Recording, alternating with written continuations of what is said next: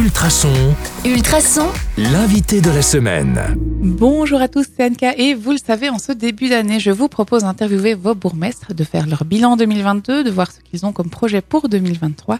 Et cette semaine, nous sommes en compagnie de Bénédicte Paul, bourgmestre de la commune de Senef. Bonjour Bénédicte. Bonjour Anka. Alors, début d'une nouvelle année, en général, c'est euh, le moment des bonnes résolutions. Est-ce que vous êtes adepte de ça? Euh, non, parce qu'en général, ça dure une semaine et puis ça tombe à l'eau et c'est pratiquement les mêmes chaque année. Et donc, euh, non, moi je pense euh, suivre son instinct. Et alors, l'instinct, il vous dit de faire quoi ici pour 2023 L'instinct, il me dit de, de continuer dans la même lignée de, de précédemment.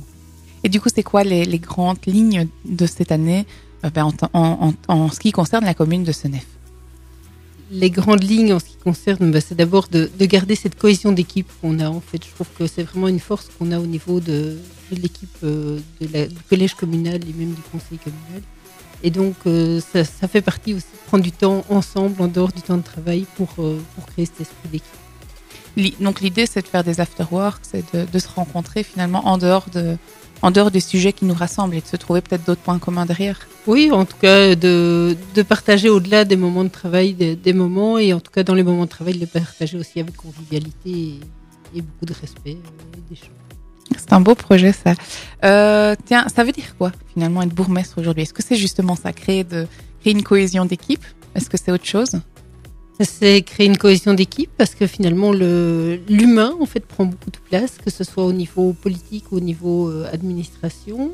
Et puis euh, c'est aussi euh, être le, moteur de projet, de fédérer, d'être un peu celui qui fait prendre la mayonnaise de, l'ensemble des choses, à l'écoute des citoyens, et puis pour essayer de répondre avec des moyens limités à des demandes illimitées et, et puis d'essayer de mettre des priorités et inévitablement on déçoit des gens parce que c'est impossible de trouver des projets, de trouver, euh, de prendre les décisions qui, qui répondent à 100%. C'est le plus juste. Et comment est-ce qu'on apprend ça? Ça s'apprend de, de, de devenir bourgmestre? Oh, je pense que ça, alors comme tout métier, ça s'expérimente au fur et à mesure. Il y a des choses qu'on fait au début qu'on ferait plus euh, de la même façon, Euh, mais je pense que c'est surtout beaucoup d'écoute et puis et puis de pouvoir trancher de temps en temps. Ça c'est pas facile. Non, je crois que c'est le plus. Enfin, choisir se renoncer, c'est souvent le plus difficile.